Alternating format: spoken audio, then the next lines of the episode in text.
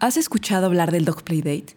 Pues si no has sido, te estás perdiendo de algo increíble. Cada mes hacemos al menos un Dog Play Date para que perros y personas convivan libremente y se diviertan en un entorno increíble, limpio y con comodidades. Lo mejor es que durante las socializaciones, nuestro staff de Doggers te orientarán para que aprendas sobre el lenguaje canino y a cómo integrar a tu perro con diferentes personalidades. Tenemos dos tipos de Dog Play Date, ambos abiertos al público general. No necesitas tener membresía. El primero es para perros sociables y para recaudar fondos para ayudar a Super Escuadrón Canino y otros grupos de rescatistas invitados. Cada boleto vendido se dona para ayudar a otros perros y gatos sin hogar. Y el otro Dog Play Date de Dog Learning tiene la diferencia de que abre sus puertas para perros que no son tan sociables e incluimos una actividad educativa y divertida para que los participantes, además de socializar y aprender del lenguaje canino, puedan aprender un juego o challenge que les ayudará a mejorar la salud comportamental de su perro. ¿Qué esperas? Si quieres más información, escríbenos por mensaje directo en Instagram a arroba dogdogmx o a mí en arroba linapalafox. Sirve que platicamos un rato y nos conocemos un poco más. Este es el Dogcast con Lina Palafox, una producción de Dog Dog y Aurix Producción Creativa. En esta ocasión, por ser el mes de mayo, hablaremos de la maternidad. Perruna, humana, maternidad al fin. ¿Será?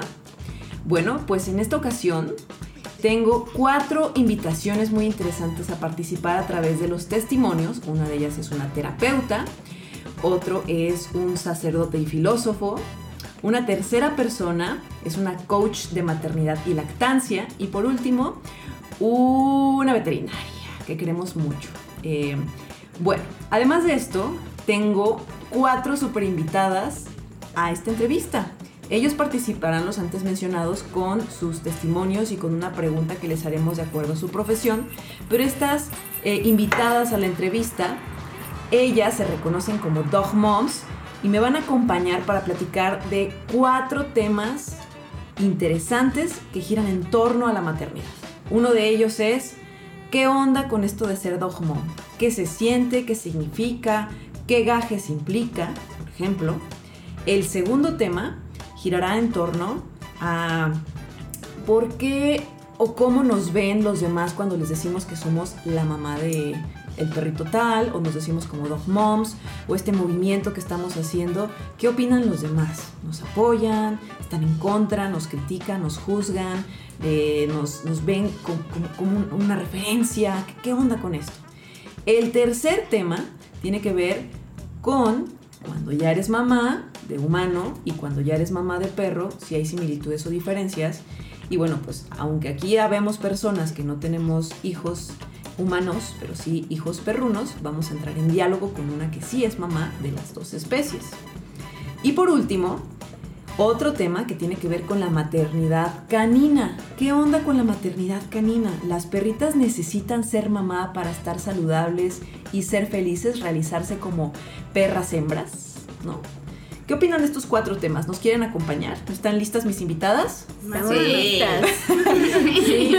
Que se noten los ánimos. Bueno, todos desde donde están en sus hogares escuchándonos, quiero que aplaudan a nuestras invitadas porque están nerviosas, están emocionadas. Ya estuvimos platicando como por hora y media sobre los temas de, que tocaremos. Estuvimos tomando cervecita, bueno, Carla no puede, ella estuvo tomando agua mineral, botanita y cotorreando sobre todos estos temas, riéndonos un poco, sacando reflexiones muy interesantes. Y aquí pues el resultado. Esta entrevista en la que vamos a tratar de resumir todos los temas que ustedes formen parte de ellos, se sientan involucrados y por supuesto pasen un momento increíble al lado de sus perros, porque recuerden que este podcast incluye sonidos random para llamar la atención de nuestros perros, así que quítate los audífonos y escucha este podcast junto a tu perro. En fin, yo soy Lina Palafox y esto es Dogcast Hablemos Perro. Bueno, pues ahora nos presentamos. Tenemos a yo soy Marta, soy dog mom de Fígaro y Gastón. Yo soy Nati, mamá de Pascal. Yo soy Carla, soy mamá de Daniel, Mila y Maya. Yo soy Sophie, dog mom de Lenny y Billy. ¿Eso viene en tu guion, Sofía? Así es. Te salió muy bien, te salió muy bien. Les prometemos que haremos hablar a Sofía, lo vamos a lograr. Y en ese orden, como las escuchamos, es como nos organizamos para estar platicando sobre las preguntas que nos haremos y los cuatro temas ya mencionados en la introducción de este podcast. Así ya tendrán bien ubicadas las voces y cuando las vean en redes sociales pueden acercarse a ellas para, si se sintieron identificados, pues seguir hablando del tema, ¿verdad? ¿Qué es ser Dog Mom y sus gajes del oficio? Mi nombre es Leti Robles y soy psicoterapeuta breve sistémica enfocada en soluciones. Hablemos de un tema que es muy importante, el por qué algunas personas identifican a los perros como sus hijos. Seguramente has escuchado la palabra perrijo. Esta palabra comenzó a gestarse a partir de que los humanos empezamos a tener una interacción diferente con nuestras mascotas. Debido a que quizás antes veíamos a nuestras mascotas como aquel animal que podría resguardar nuestra casa. Y en cambio ahora comenzamos a darnos cuenta que era más que eso, que se convertía en un miembro de nuestra familia, que podíamos generar cierto apego con él y que podía generar en nosotros ciertos hábitos más saludables. Este tema es muy complejo ya que pertenece a diferentes conceptos y que al mismo tiempo nos cuestionamos si es saludable o no. Déjame platicarte que en varias investigaciones que se han hecho se ha descubierto que el vínculo que se genera con nuestra mascota es igual de fuerte o muy similar a cuando se tiene un hijo, debido a que las conexiones neuronales que se generan tanto en la cabeza del humano como en la del perro comienzan a tener una interacción muy similar de simbiosis, de interacción sináptica, puros temas ahí medios complejos hablando neuronalmente, que al mismo tiempo comienzan a generar un apego importante. Recordemos que este tema puede dar para mucho, pero si hablamos de un apego ansioso, estaríamos teniendo una conceptualización en donde en lugar de ayudar al perro y ayudar al humano a que tengan una interacción saludable, puede ser desgastante y puede ser incómoda para ambos. Es por eso que es importante que si tienes una mascota, le des su cuidado necesario. No lo humanices en el sentido de que lo trates como un ser humano. Él tiene unas necesidades diferentes y es importante tomarlas en cuenta. El apego con nuestra mascota no es malo, siempre y cuando la enfoquemos de manera adecuada. Nos ayuda a generar hábitos saludables, nos ayuda a generar un vínculo de cariño y nos ayuda también a tener una interacción que no será juzgada.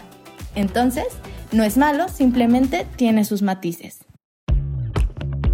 Eh, muy bien, pues vamos a empezar con el primer tema, chicas. ¿Ok? Y para romper el hielo, porque ya sé que les cuesta trabajo hablarle al micrófono y sí, sí es difícil, después de 41 episodios me sigue costando trabajo hablarle al micrófono y me estoy metiendo en el papel y estoy sudando, como me podrán ver cuando se preguntaban qué es esto de grabar un podcast, bueno, pues ya vieron. Por eso se requiere a veces del alcohol. Para aflojar. Así es. Entonces, pues como dijimos al principio, flojitas y cooperando, mi chavas. Vamos a, a disfrutar de este podcast. Entonces vamos a empezar con el primer tema.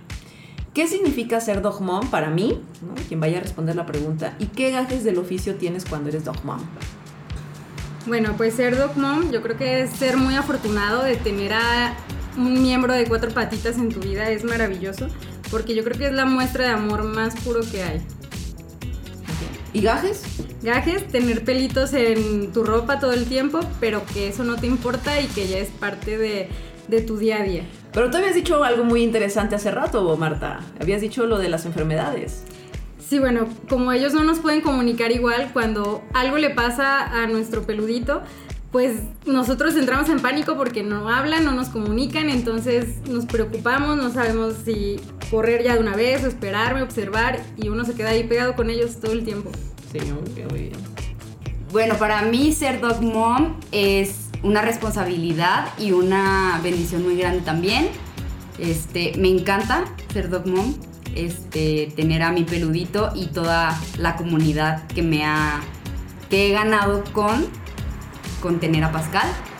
Y de los gajes, pues las levantadas temprano.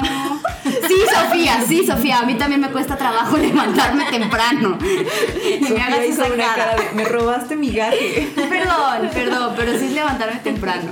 Este, no, pero también lo que decía Marta, eh, cuando está enfermo. Yo me preocupo muchísimo cuando está enfermo y el que no me puede explicar o que yo le pueda explicar a él, por ejemplo, el, "Te- necesito darte la medicina, Pascal, por favor, no te pongas Chucky. Necesito darte el jarabe, por favor, no me muerdas. O sea, como esa parte de cuando está enfermo. Para mí, ser dog mom es, es un, una demostración de responsabilidad porque pues cuidas a alguien que como dicen ya como ya dijo Marta pues cuidas a alguien que no se sabe expresar no sabe qué decirte si está bien si está mal si le falta algo y pues fue sin querer una preparación para mí para ser mamá y dentro de los gajes pues las cacas nunca terminan en todo el día O sea, ser dog mom te preparó para ser mamá. para ser mamá humana Bueno, para mí ser dog mom representa como todo el amor, la responsabilidad y el cuidado de mis perros. Y, y creo que es un término que me siento muy afortunada de, de representar. Y los gajes del oficio, bueno, como ya dijo mi compañera Nat, pues sí, es la levantada temprano, la verdad es lo más difícil para mí. Compañera de podcast. Nat. Sí, la levantada temprano, creo que es lo más difícil, de ahí en fuera todo se da bien. Para mí ser dog mom es un papel en el que me meto con algunos de mis perros. No todos mis perros son mis hijos. Entonces hay perros de mi vida, como por ejemplo Masai, eh, Towi, que ya está descansando, y Ethan, que son mis amigos, ¿no? Y mis roomies, mis compañeros de crecimiento, o sea, como, como que hemos crecido, ¿no? Juntos en ese aspecto, eh, como personas, como perros, pero en ningún momento los he asociado a que son mis hijos. Y al contrario, la crianza que les he dado a ellos como, como perros ha sido muy autónoma, muy de autosuficiencia, eh, de que sean libres, este, en muchos aspectos que no quiero entrar ahorita en detalles, ¿no? Y los gajes que sí he vivido al ser dog mom con los pequeños, por ejemplo, que son este Obi-Wan, ya, ya fue considerado el hijo de la relación de Aranza y yo, este Conchita, Anselmo no se diga, o sea, en Anselmo sí estoy como sacando todo ese instinto maternal a tope, así, no puede haber más maternidad en mí que con Anselmo, ¿no? Este, y pues es eso, ¿no? O sea, como cómo te puede brotar tanto amor y tanta preocupación y ya saben, pues, ¿no? O sea, ¿para qué les digo? sí ¿Cómo nos ven la sociedad y nuestros seres queridos? Soy Héctor Garza Saldívar, sacerdote jesuita y profesor de filosofía en el ITESO. Desde luego, si se lee así sin más, la frase del Papa en su alocución parecería una reprobación fuerte de las parejas o de las personas que adoptan uno o más perros o gatos, pero habría que matizar un poco esto. En primer lugar, no podemos perder el contexto general en el que está la frase y que es el central, la reflexión sobre la paternidad y la maternidad en un clima de orfandad en el que la adopción de un hijo o hija nos da el meollo del verdadero amor parental que no es mera biología. El Papa quiere hacer resaltar el valor y la necesidad actuales del amor parental. Y en segundo lugar, la frase está en un contexto particular de comparación de dos actitudes, amor y egoísmo. Lo primero nos lleva a no hacer lo importante de la alocución, un planteo sobre los hijos o los animales. Lo segundo nos permite ubicar y comprender mejor la frase en cuestión. La adopción de un animal puede ser, en algunos casos, un egoísmo velado de no querer asumir la responsabilidad sobre otro ser humano desvalido como un niño huérfano. Pero como no es lo importante, no se abunda más en ello, se queda en un enunciado general sin mayor explicación. Sin embargo, no hay que perder de vista que desde un punto de vista cristiano y también filosófico, el amor parental es un sentimiento abierto que no se agota solamente en los hijos, y esto quiere decir que este amor se abre, como el mismo Papa lo reconoce y enfatiza, al cuidado, protección y responsabilidad de seres humanos adoptados. Pero tampoco se agota en esto, sino que el amor parental se puede extender a otros seres vivos, como pueden ser los animales o incluso los árboles. El qué y cómo expandir nuestro amor parental más allá de los hijos es algo que cada uno ha de decidir porque finalmente cada uno de nosotros ha de hacerse cargo de la persona humana que se quiere ser. Y esto es así porque el amor es expansivo. Puede acoger no solamente a otros seres humanos, sino que puede ser acogida y cuidado de los seres vivos en general. Y por eso podemos concluir que el amor adoptivo no se clausura solamente en los hijos porque es un dinamismo abierto de reconciliación con la vida. Bueno, vamos entonces al segundo tema, ¿sí? Porque en este segundo tema, pues vamos a hablar de algo más polémico, ¿ok? Y eso incluye hablar del Papa. Ajá, el Papa hace tiempo hizo, eh, pues, un discurso en el que se le ocurrió mencionarnos, ¿no? A los que vivimos con perros. Y así como nos podemos encontrar personas como el Papa, que habló de nosotros de esa forma y que muchos nos sentimos, este, pues, mm, juzgados sería la palabra, criticados, Ofendidos. este, ofendidos, hubo de todo, ¿no? Este, hubo memes muy buenos también, stories que nos hicieron pasar un momento muy agradable. Pues también hay otros grupos sociales que nos han comentado algo al respecto sobre ser dog moms, ¿no? Cuando se los decimos porque pues ya estamos bien salidos del closet, ¿no? O sea, ya lo, lo- decimos, lo portamos, no nos ven, pero vamos a subir una foto, eh, traemos todas una playera que, que alude a nuestro orgullo de ser dog moms, ¿no? Entonces, ¿qué onda, chicas? Este, pues, ¿cómo empezamos con este tema? ¿Cómo nos ven los demás al decirnos que somos dog moms? Bueno, en mi caso, este, me dicen mucho que está padre que yo pueda salir de excursión con ellos y que sea una relación yo y ellos nada más y disfrutar el ambiente y que ellos puedan ser perros. Y se les hace muy cool que pueda compartir esos momentos con Fígaro y con Gastón y sus demás amiguitos perrunos. En mi caso sí he sido muy juzgada de por qué no soy mamá y el no ser mamá significa ser egoísta y también sobre todo de familiares que me estoy perdiendo como de algo muy importante y que no es lo mismo ser mamá humana que, que ser mamá de, de un perrito. Y pues yo no estoy de acuerdo para nada con lo que dijo nuestro querido papá, porque pues no, la humanidad no te la da ni te la quita el ser mamá de, de humanos, ni el que cuides de, de un perrito. Entonces, pues no, no estoy para nada. La humanidad acuerdo. abarca más cosas, ¿no? Exactamente. Que si ahorita nos ponemos a hablar de eso, nunca vamos a acabar. Pero la pregunta para empezar es qué es ser humano, lo que habíamos dicho hace rato, qué es humanizar, qué es la humanidad y todo lo que gira en torno, pero eso ya da para otro podcast, chicas. Claro. Sí, sí, sí. ¿Ok?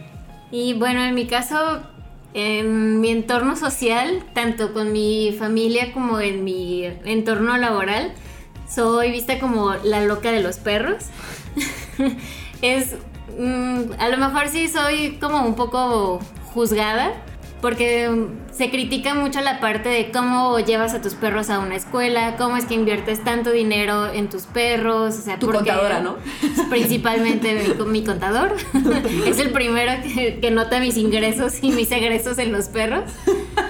Pero sí, o sea, en general, incluso para mis papás, es, es algo que les llama mucho la atención, como que cómo, o sea, cómo incluso les cambiaste la alimentación, cómo es posible que ya no les das croquetas, o sea, ¿por qué las llevas tan constantemente a la escuela? ¿Por qué las comparas tanto con tener un hijo? O sea, sí, es- sí es un punto así como muy, muy criticable y muy debatible. A final de cuentas, pues son mías. Y son mis ingresos. Y son mis ingresos. Pero sí, o sea, yo soy la loca de los perros, la que, la que según mi familia humaniza a los perros, aunque yo no lo veo así. Pero, o sea, la gente lo ve así porque mis perros reciben una educación constante. Más que, más que la de algunos niños. Más que la de algunos niños. Ajá.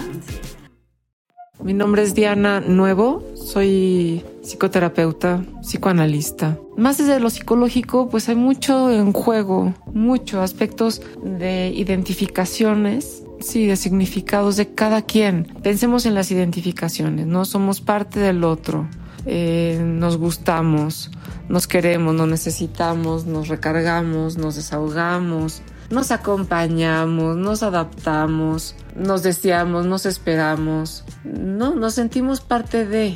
Otros son los vínculos que hacemos también porque así lo hacemos, porque son las conexiones que nos gusta hacer. Y estas conexiones nos traen pues cuidados, ¿no? Nos gusta cuidar al otro. Mm, no se diga, además, mm, imagínate una relación en donde se dependa del otro eh, se hacen vínculos, en este caso entre un perro o mascota y su humano cuidador, mamá o papá en el sentido de que ellos, mamá y papá, les dan todas las, las necesidades básicas para continuar en vida. En ese sentido me parece que es una función que se hace en esta relación, ¿no? Bueno, y también está todo el tema de, la realización como seres humanos, cómo buscamos significados de estar vivos, eh, de realizarnos. Y cada quien para mí pues puede darle significado a su vida como quiera. Todos estamos aquí haciendo lo mejor que podemos y me parece una relación, llámenla como quieran, pero pues bastante mágica, bella, positiva. Yo si me tengo que concluir, no, no, para mí no hay una ninguna connotación o alguna connotación o matiz que no sea saludable en esa relación. De hecho, al contrario, es buena para todos. Siempre una relación así es alegría, es maravillarse, es cariño y es magia. En mi caso, bueno, yo creo que este ser dog mom es, depende del contexto. Por ejemplo, aquí yo me siento como pez en el agua, pero también veo la perspectiva de, de, desde otros puntos y sé que podemos ser vistas como las locas de los perros.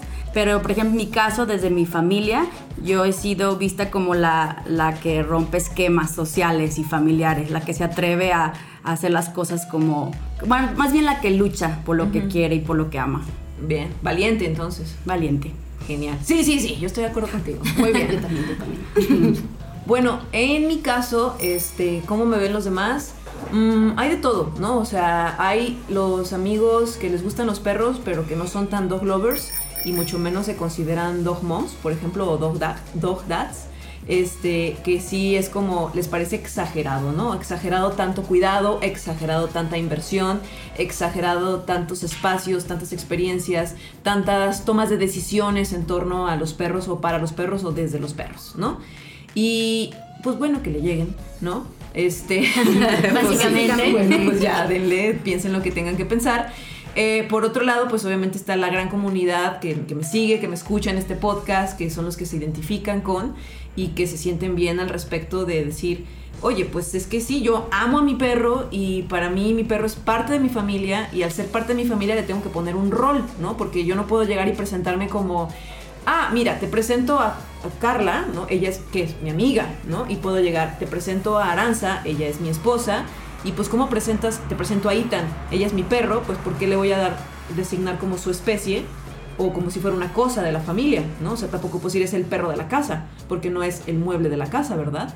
Entonces empezamos a buscar un rol y al final de cuentas ella pues es Ethan, eh, mi mejor amiga, y así es como nos presentamos en los grupos de WhatsApp, ¿no? Ella es mi maestra, o este es Anselmo, es mi perrijo, y así cada quien le pone, le pone un, un, un lugar, una etiqueta social, porque al final de cuentas al decir que tienes una familia, al decir que eres parte de algo, pues te gusta ponerle un lugar a esa persona o a ese individuo, a ese ser social con el que convives y con el que coexistes. Y a final de cuentas, pues no podemos decir solamente es la especie que te estoy presentando porque es más que eso también, es más que un perro, tú eres claro. más que un humano para mí, eres mi amiga, eres mi confidente, eres mi maestra, etcétera, ¿no? Y aquí estamos sentadas en la mesa haciendo más que esto, ¿no? Más que, un, más que ser humanos. Claro. Ser dog mom y mamá. Similitudes y diferencias. Hola, soy Juli, mamá de una humanita y un humanito y, dog mom de tres ratitas perrunas. Eh, viví las dos situaciones, mucho eh, no, de decir que no, y viví el momento de decidir sumar una integrante a la manada y decir que sí. Eh, no cuando eh, tal vez había un bebé, no cuando había mudanza, eh, no cuando mm, estábamos o con trabajo o con viajes planeados o con eh, poca rutina en nuestro día a día. Y sí cuando eh, ya sentimos una, una organización, una estabilidad y una rutina si bien cambiante siempre, pero un poquitito más estable. ¿Qué hago cuando mi hijo humano me pide un perro? ¿Cómo le explico que no es una cosa, que no es un regalo, cuando sí se puede, cuando no se puede? ¿Cómo le explicas que no nace de tu panza, pero también lo ves como hermano porque lo crías como parte de la familia, que ya ahorita nos, Carla nos va a platicar de eso, ¿no? este, pero bueno, pues, pues empezamos con, con alguien que no es este mamá, que es, que es Marta, pero convive con muchos niños y con muchas mamás. Tú también puedes dar tu opinión, Marta. Mm, Bueno, yo sí encuentro mucha similitud porque para empezar desde muy chiquitos vienen los dos como en blanco, ¿no? Entonces, tanto como el niño como el perro necesita mucha estructura, necesita límites, necesita también esa parte del cuidado, de darle amor, de, mm, de darle esa protección. Y la forma de educarlos es muy, muy conductual y que es lo que funciona con ambos. Este, y funciona de maravilla con los dos. Muy bien, muy bien. Sí, yo también creo que hay muchas similitudes y, por ejemplo, en las razas, ¿no? Que muchas veces están estigmatizados de que, ay, es que es esa raza y esa raza es así, ¿o no? Pero creo que tiene mucho que ver con la crianza y cómo los tratas, igual a los niños, cómo los tratas. O sea, es básicamente la crianza y que realmente pues como, como mamá o como cuidador, el buscar lo que es mejor para ese ser del que tú estás encargado de. Pero, a ver, o sea, ¿tú, tú ves que afectas al perro por designarlo un hijo? ¿O lo ayudas? ¿O está ok nada más? Ni bien ni mal, ni fu ni fa.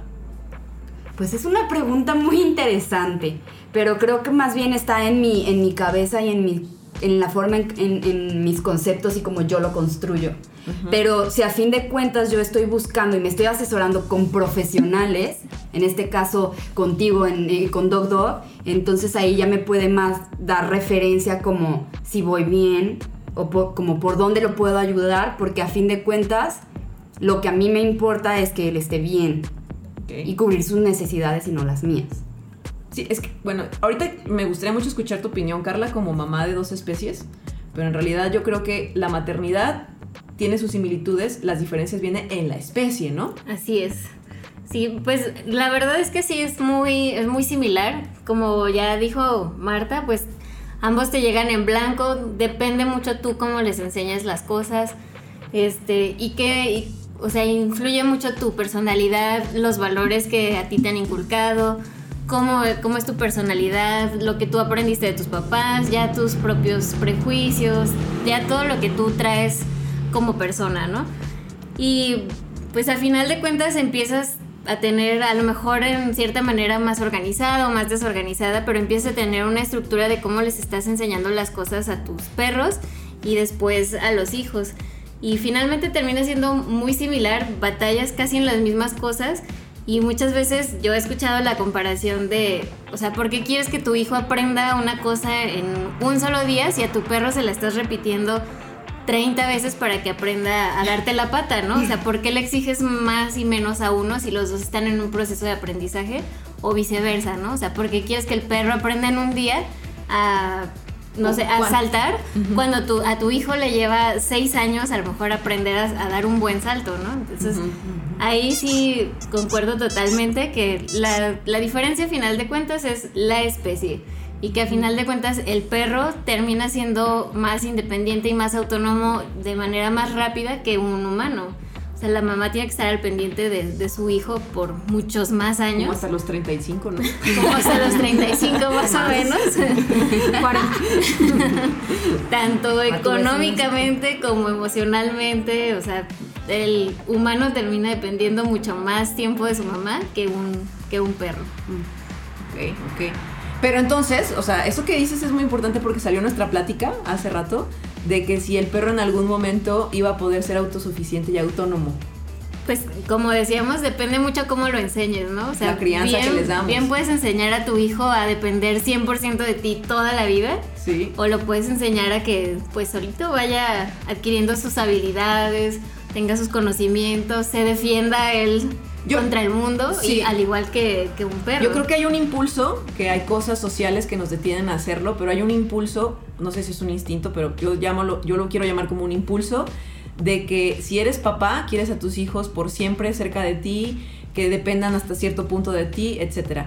Lo que pasa es que no siempre lo hacemos porque la sociedad nos ha construido como el tienes que dejarlo volar, tiene que ser autosuficiente, o no te da el dinero para mantenerlo al hijo con todo lo que quiere y con sus hijos de los hijos y todo lo que sigue, ¿no? Entonces, a final de cuentas, cuando vamos a cuando tenemos un hijo tenemos que pensar que el hijo también no se tiene siempre, también es un ser, ¿no?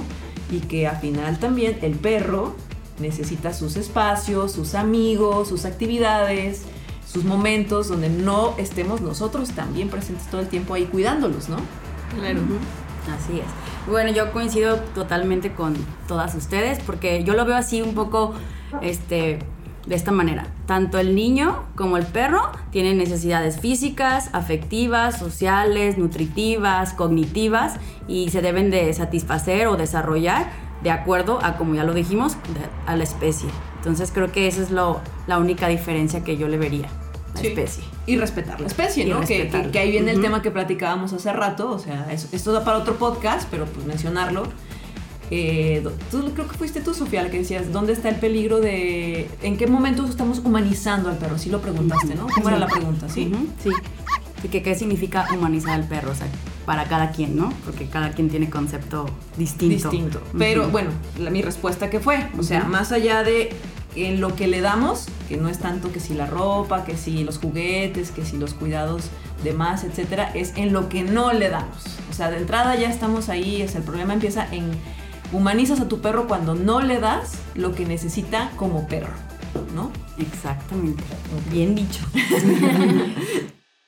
¿Una perrita necesita ser mamá para ser feliz y sana? Hola, soy Ale Padilla, médico veterinario zootecnista. Les voy a resolver algunas dudas en este podcast. Y la primera es, ¿mi perrita necesita ser mamá para cumplir su proceso? La respuesta es no.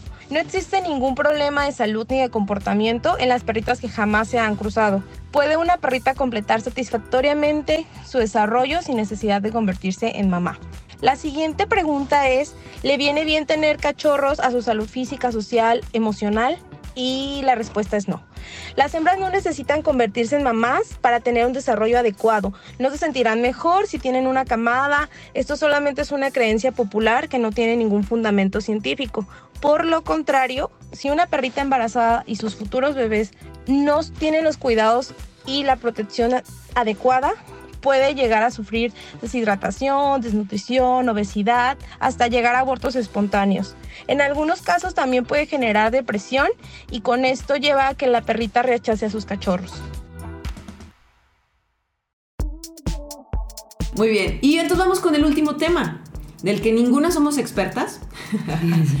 un, poco yo podría decir que puedo aportar desde mi especialidad como comportamentalista canino en qué es lo que veo cuando hay a madres caninas que se les forza a, procrear, ¿no? Y que yo veo que no, no, son felices. ¿no? Pero por eso estamos invitando la, la, participación de nuestra veterinaria que nos explique si es necesario físicamente hablando en cuanto a su organismo y si eh, la parte en la que yo entro es hacer feliz a una perrita el tener que cuidar a otros perros. Eh, se tiene que hacer, sobre todo por, por, esta onda de, puede cruzar a mi perra para que sea mamá y tenga la experiencia, ¿no? ¿Qué opinan? ¿Qué opinan al respecto? Bueno, a mí no me parece que sea necesario y no creo que eso sea lo que defina o no este, a una perrita ser feliz o no y no creo que para nada que le afecte el no serlo. Ok. Pues sí, también como la parte que platicábamos hace rato de si yo no, o sea, yo por ser mujer tengo que tener hijos, pues mm, no necesariamente, si no quiero tener hijos, no, no me va a quitar como, pues para mí no es importante, igual otros valores son importantes, entonces, ¿por, por qué si yo no, no, no necesito ser mamá? Eh, porque la perrita sí lo va a necesitar, ¿no? Entonces no creo que, sea como una necesidad. Lo que decías hace rato, no necesito ser mamá para ser humana o más humana, mi perro no necesita ser mamá para ser más perro. Exactamente. ¿no? Punto. Ok, ok. Pues sí, yo tampoco estoy de acuerdo en que sea necesario que las perritas sean, sean mamás, o sea, y lo veo con las mías. Digo, definitivamente de dónde les va a salir el instinto de ser mamás, o sea, no, creo que para ellas sería un sacrificio terrible y no creo para nada que las vaya a hacer feliz tener que estar cuidando, no sé, cuatro o cinco cachorros, creo que no. Si bien Es. Mira, yo me identifico con Mila y con Maya. Son como esas personas, o sea, el- ellas equivalen a esas personas que decimos, ¿qué? Gastarme mi dinero en esto, estar pensando en el Claro. otro bebito, estar haciendo esto. No, no, no, a mí Sí. mándame al extraordinario de Exacto. mándame a mis excursiones, Mándame a déjame mis excursiones. feliz, dame de comer eso que te estás comiendo tú. Yo no quiero darle mi comida a, a ese chiquitín. No, no, Sí, no, no, claro. no, eso es mío, mío, mío. Exactamente. Sí. No, pues yo también opino lo mismo porque yo espero, este, yo soy de las que creo que yo no, no soy, no tengo ese instinto de madre, yo no quiero ser madre, entonces es- este, también opino lo mismo de las, de las perritas, ¿no? O sea, que también tienen su, su derecho y, y que no necesariamente lo tienen que, tienen que realizar, o sea, tener a sus, a sus cachorros para, para ser perra, ¿no? Para ser, no tengo que tener hijos para ser mujer. Entonces, eso creo que, este, Bueno, pero nótese cómo nos referimos a no quiero ser madre, pero sí quiero ser dog mom. Es diferente, Ya, es es diferente. muy diferente. O sea, los conceptos, o sea, ya desde ahí empiezan las diferencias, ¿no? De con es. qué nos identificamos. Bueno, pues eh, te invitamos a reflexionar con nosotros. Deja tus comentarios en, eh, cuando posteemos este podcast. Nos encantaría conocer tu opinión. Por supuesto, búscame en redes sociales y compárteme tu reflexión. ¿Qué sentiste cuando escuchaste este podcast? ¿En dónde consideras que están los matices? ¿En qué no te sentiste identificado? ¿Qué te hizo ruido? Em, y bueno, pues participa. A final de cuentas, esta entrevista que hicimos y a las personas a las que invitamos, pues les dije desde el principio, no tengan miedo de decir lo que piensan y lo que sienten. Estamos en este podcast para compartir algo sobre un tema que se celebra en todo el mundo, ser mamá, ¿no? Y entonces hay quienes sí se sienten identificados y hay quienes viven con perros y no están celebrando ser dog moms, ¿verdad? También. exacto. ¿ok? Cada quien decide a qué comunidad pertenecer, a final de cuentas. Chicas, muchas gracias. Gracias. Gracias. Gracias por invitar. Ya se les quitó el nervio, yo las veo todavía. no, ya. Más o menos. ¿Eh? No, no se, no se crea, nos falta algo. ¿Qué nos el falta? tip para ser Ah, una los super tips. dog mom Sí, bien cool. Los A ver ya, venga rápido. faltan los tips. Para cerrar con broche de oro. Bueno, mi tip es no quedarte con nada, entregarlo todo, porque todo va a ser remunerado por él. Bueno, para mí, eh, el, me- el tip que básicamente lo- lo- me lo enseñó Pascal es aceptarlo tal cual es. Y para mí ese es el acto de amor más grande que puedo hacer por él. Mi tip es todo el tiempo que pases con tu perrijo o con tu hijo, hazlo que sea de calidad, que sea algo que realmente aprovechen tanto tú como tus hijos. Y el mío sería conoce a tu perro para que así puedas comprenderlo y darle lo que realmente necesita como perro. Y el mío sería, ¿tu perro quiere ser tu hijo?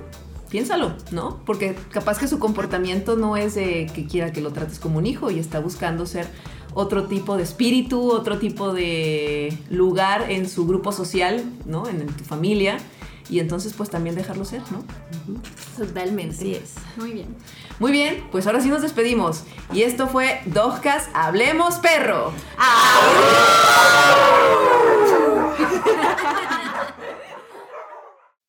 Esto fue el Dogcast con Lina Palafox, una producción de Dog Dog y Aurix Producción Creativa.